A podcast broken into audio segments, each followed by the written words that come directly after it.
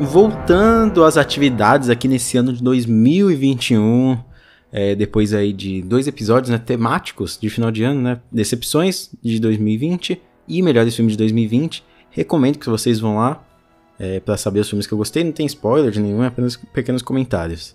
E depois de três episódios aqui que, se pass que passaram né, dos 20 minutos, eu volto para um episódio mais singelo, né? Mais curtinho. Até para não acostumar vocês muito mal, né? E para ir voltando ao ritmo do ano, eu vou falar sobre o filme, ou melhor, a cena, uma cena de um filme que eu gosto muito, que é Vingadores Guerra Infinita. É o meu filme favorito da Marvel, um dos meus favoritos, assim, do, desse subgênero, né, de super-herói. É, ele consegue trabalhar muito bem todos os seus núcleos, a ação desenfreada, né? Estabelecer de vez a mitologia dessas joias do infinito. E o melhor, trabalhar o seu personagem protagonista, o vilão, Thanos mesmo que os heróis, né, sejam aí do centro ali, né, é, o título, né, Vingadores, nesse filme a gente conta o Thanos em busca ali do seu maior objetivo, que é acabar com metade do universo. Então acompanhamos sua jornada em busca das seis joias do infinito e vemos ele brigando ali com os heróis aqui e ali, mas na verdade sempre focado na sua jornada. Mas eu não vou falar do filme em si, vou falar de uma cena dele, talvez a melhor cena dele e uma das melhores aí do universo Marvel. Meu nome é Alisson Cavalcante e esse é mais um episódio do podcast Colastron.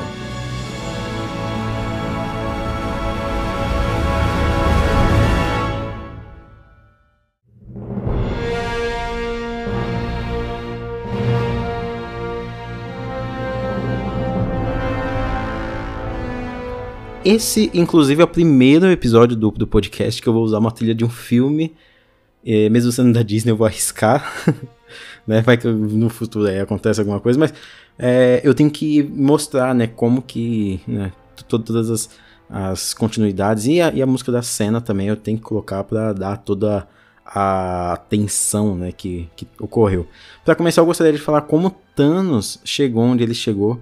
É, no início do filme nós vemos ali ele sendo apresentado contra uma estrela, né, a luz de uma estrela, aquele brilho tão forte que a gente não vê ele, né, é, até que ele tampa a luz, ele se revela né? Se mostra todo imponente, poderoso, com aquela armadura. Ele consegue invadir a nave onde estão três dos, dos, dos personagens mais poderosos da Marvel, que é Thor, Hulk e Loki.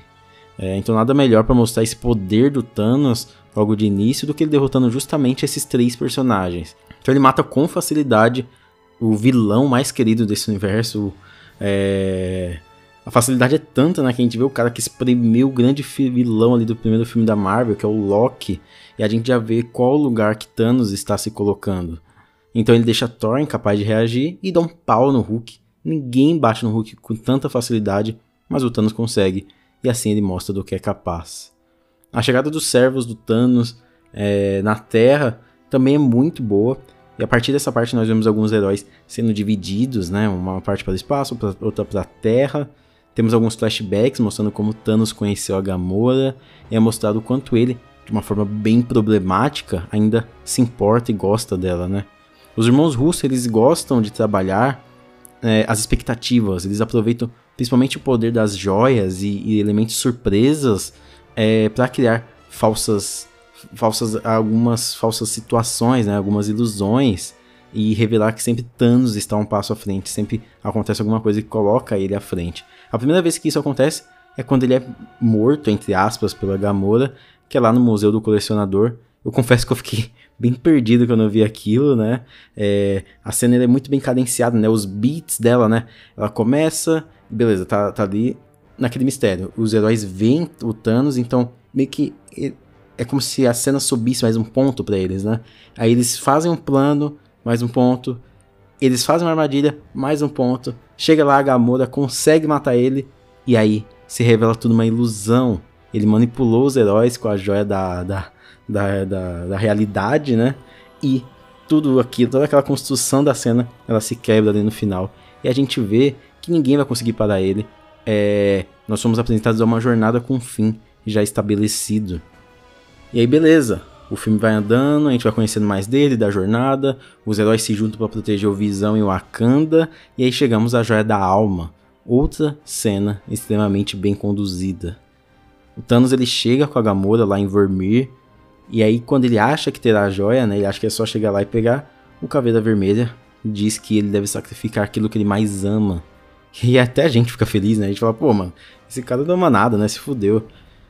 Mas aí outro falso alarme, né? E aí, outra ilusão. Nesse momento, o roteiro se coloca à frente da gente, né? E Thanos se revela também um lado, né? É, ele ganha mais profundidade naquele momento. Ainda há uma coisa que ele ama, e essa coisa é sua filha adotiva. Essa filha adotiva é a Gamora. Na cena ela ri, né? E aí quando ela olha para ele, o vilão tá chorando. O Josh Brolin arregaça nessa cena. Todo o trabalho gráfico do Thanos, ele se mostra excelente bem nesse momento, né? As nuances, os trejeitos, as expressões ali no rosto dele, tudo conta. E aí em câmera lenta ele vai lá e sacrifica a Gamora, ela cai no abismo. A trilha do Alan Silvestre inflama, né, essa cena. Tudo é bem construído. Então Thanos pega a sua joia da alma.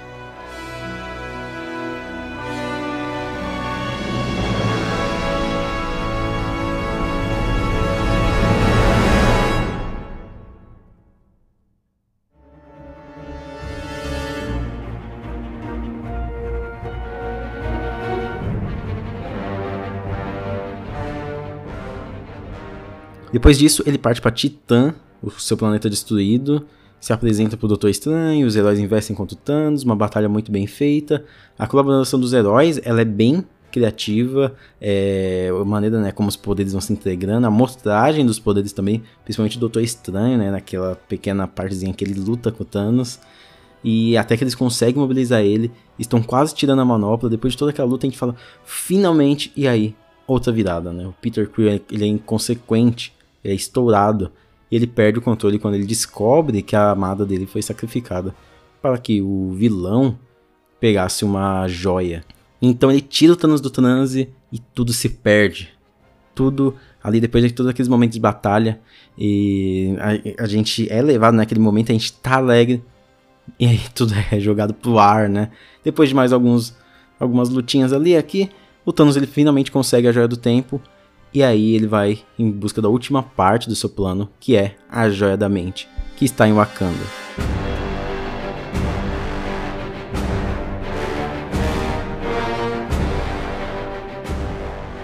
Voltamos para a Terra. O Thor já está com a Rompe Tormentas e destruindo todas as naves inimigas. A gente, putz, o cara tá foda, tá poderoso. E aí a gente chega na cena que é título desse episódio, é, que é a cena que o Thanos chega em Wakanda mesmo, né? A maioria dos heróis já estão ali na floresta. O Visão, ele sente ali uma coisa, né? Ele pressente que o, que o Thanos está chegando. E há um silêncio, né? Os heróis já estão chegando ali. Aquele silêncio. É, há apenas o barulho do farfalhar das árvores. Então,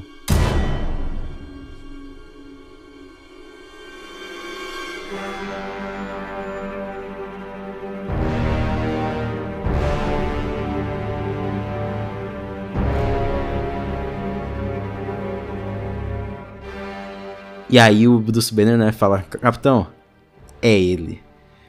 E aí tá. Nós estão todos de frente pro maior vilão ali da, da Marvel. E aí os heróis tentam pará-lo. Nós já sabemos que ninguém parou ele até ali, né? E ninguém que tá ali vai conseguir também parar ele. O Thanos, ele tá invencível. Então ele começa a caminhar.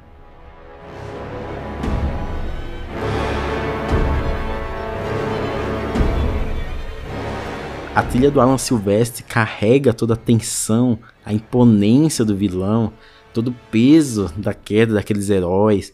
Um a um, Falcão, Soldado Invernal, Máquina de Combate, Bruce Banner, é, o Pantera Negra, Capitão América, Okoye, Viúva Negra, Groot, todos eles caem. Nesse momento que o Visão é, ele, ele olha pra Wanda e ele vê que não tem mais escapatória, ele tenta convencer ela, né? A destruir a joia. E aí começa a tocar a música I Feel You, que é em referência ao que ele fala pra ela, né? I Just Feel You, que é que é muito que é, eu só sinto você, né? Que é muito significativo.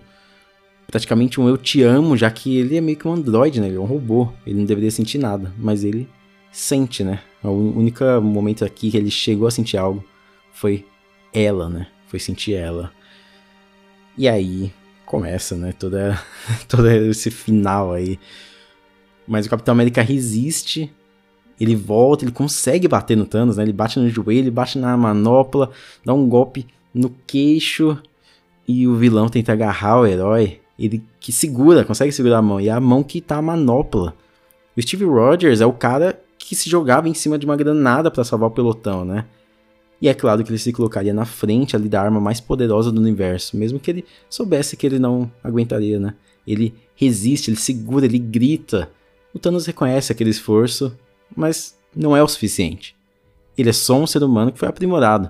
E aí, com um soco, com a mão vazia do Thanos, coloca já ele no chão.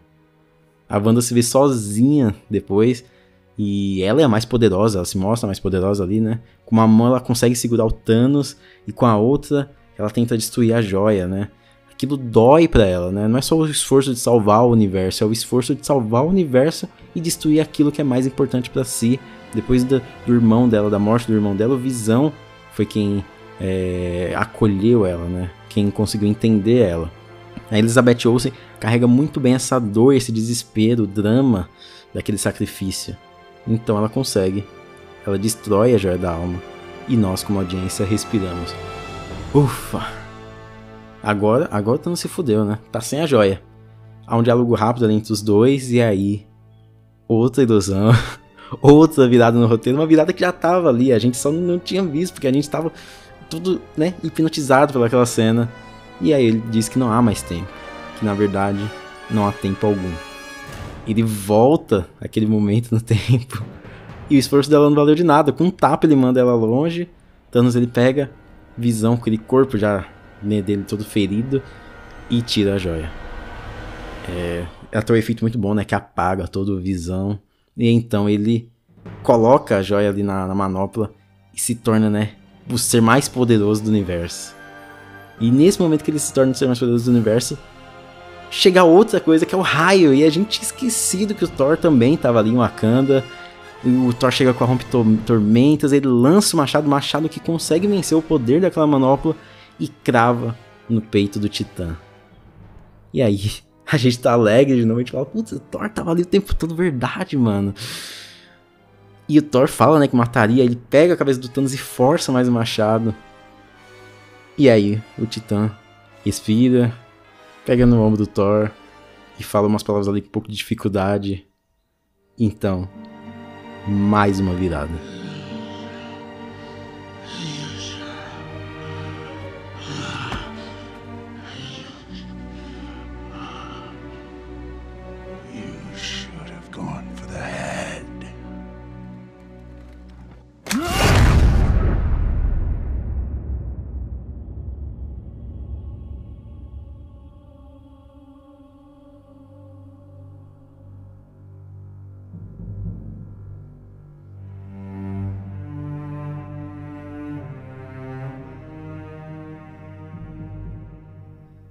Entendeu? Os beats dessa cena funcionam muito bem. É aquela cena que, cara, é extremamente bem montada, extremamente bem dirigida, a trilha sonora encaixa perfeitamente, sobe. Quando eu assisti pela primeira vez no cinema, eu fiquei hipnotizado, não conseguia mexer, sabe? A urgência, uma sensação de fim do caminho, a última fortaleza ali dos heróis. É uma cena que ela vai carregando a gente e quando termina, ela traz aquela sensação de perda, de tristeza, né? Todo o esforço foi em vão, assim como os heróis também no final do filme, né? Thanos tem ali uma pequena visão e quando ele retorna ele foge para outro planeta. Então, a, os, a gente vê ali os heróis sumindo, né? Tanto nesse planeta quanto lá em Titã, né? O planeta do Thanos. A gente vê o Homem-Aranha, né? Aquela coisa triste. É, tantos poderes, tantos efeitos visuais, tanto dinheiro, tanto tempo, né? 10 anos na construção do universo, desse universo cinematográfico, e tudo se foi em um simples estalar de dedo. E o efeito que faz todo mundo desaparecer é tão básico que tem gente que faz tutorial no YouTube aí mostrando esse efeito. É, é, mostrando toda essa efemeridade, toda essa sensibilidade, né, desse universo.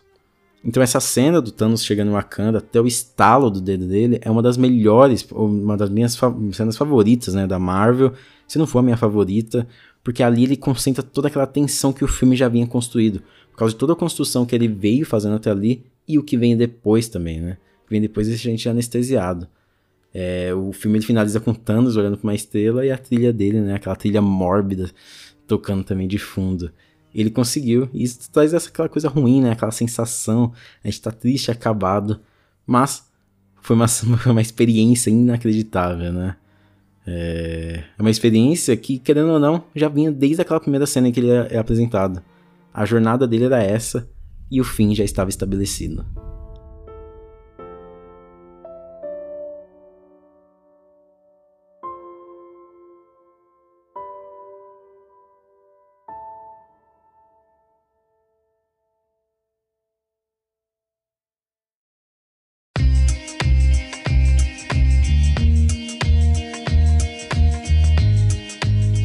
Mas aí, você gostou desse episódio? Você gostou?